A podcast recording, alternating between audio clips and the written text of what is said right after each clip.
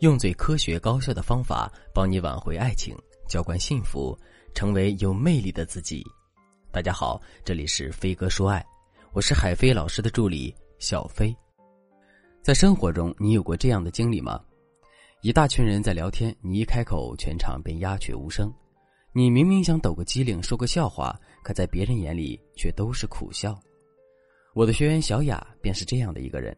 昨天晚上，小雅给我发了一条很丧的信息。她说：“老师，我又搞砸了。今天去相亲，我又变成了那个唯唯诺诺的样子，不敢主动找话题，对别人的问话也只像青蛙一样，指一下跳一下，整顿饭吃的尴尬极了。当时我就觉得这场相亲得凉。结果分开不到五分钟，就收到了对方说不合适的短信。哎，我是不是有恐男症啊？还是说，其实我是个同性恋呢？”对于小雅的情况，我是比较了解的。我很确定她没有恐男症，也没有同性恋。小雅从小生活在单亲家庭，和妈妈相依为命，性格比较敏感内向。再加上小雅的成长过程中缺乏与男性角色的相处，读书期间也没有接触过男孩子，所以才导致她不知道该怎么和男生相处，不知道和男生在一起该聊什么。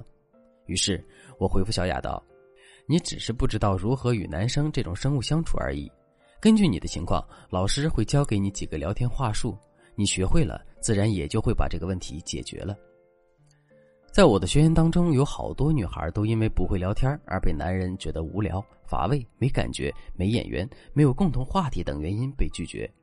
其实我们在跟女生或者熟悉的人聊天时，个个都是侃大山的好能手。鉴于此，老师把教给小雅的聊天话术分享给你，希望对你有所帮助。第一个方法，运用回放技巧开启聊天局面。我给大家还原一下昨天小雅和相亲男的聊天记录。男人说：“你叫什么呢？”小雅回答：“我叫小雅。”男人说：“你在哪里上班呢？”小雅回答：“我在工商局上班呢。”男人说：“那你们加班多吗？”小雅回答：“不多。”男人说：“哦哦，那你想吃点啥呢？”小雅说：“随便，我都可以。”这种聊天方式听起来是不是还挺耳熟的？这种问答式的聊天方式听起来是不是还真的无聊又乏味？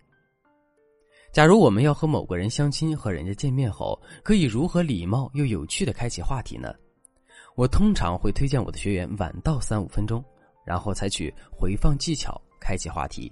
比如，你可以在落座的时候说：“你好，吴亦凡同学，我是刘亦菲，真不好意思啊，今天来晚了。”因为我一大早就被我闺蜜拉去给她做秘密训练了，明天她要去男友家见家长，可能会跟未来的婆婆厨房炒个菜或者打个下手，但是她十指不沾阳春水，连葱和蒜都分不清，所以我就教她做了一天的菜，简直比我在健身房里待两个小时还累。但是我们毕竟是从小玩到大的好朋友，该帮忙还是得帮忙。不过这次迟到了，真不好意思。这段话就是一个回放。回放的还是你来之前的生活内容，这么做有什么好处呢？我们一起来分析一下。第一，你迟到了五分钟，给到了自己一个自然表述这句话的机会，避免了一见面就开始一问一答的沟通，自然也不会使你的聊天陷入死胡同。第二，你在这段话中切入了非常多的点，闺蜜、烹饪、健身等等，每一个点都可以往下延伸，这样你们就可以围绕任何一个点和对方进行深入沟通。第三，这一段话还从侧面的展示了你的性格与价值。教闺蜜做菜，证明了你乐于助人；会做菜、健身，代表你的生活很规律。这样表达肯定是你好过你直接给人家说。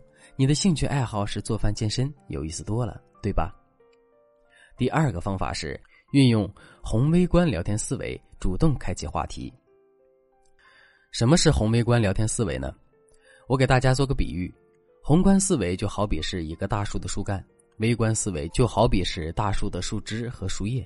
我们在和别人聊天的时候，要抓住一个树干，然后往树枝上爬，最后还能碰到几片叶子。我给大家举个例子，比如我们接着刚刚相亲的例子说，我说了那么一大段话，别人可能会对健身这件事情比较感兴趣，所以他可能会对你说：“没关系，我也刚到。不过听你这么说，你很喜欢健身是吗？”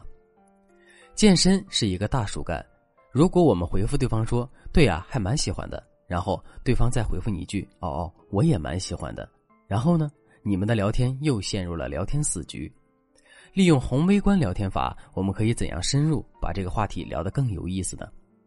我们可以这样回复对方说：“是呀，我花了三个月练出了我梦寐以求的马甲线，最近的目标是练出蜜桃臀。”然后你们就可以围绕马甲线和蜜桃臀这两个话题往下聊了。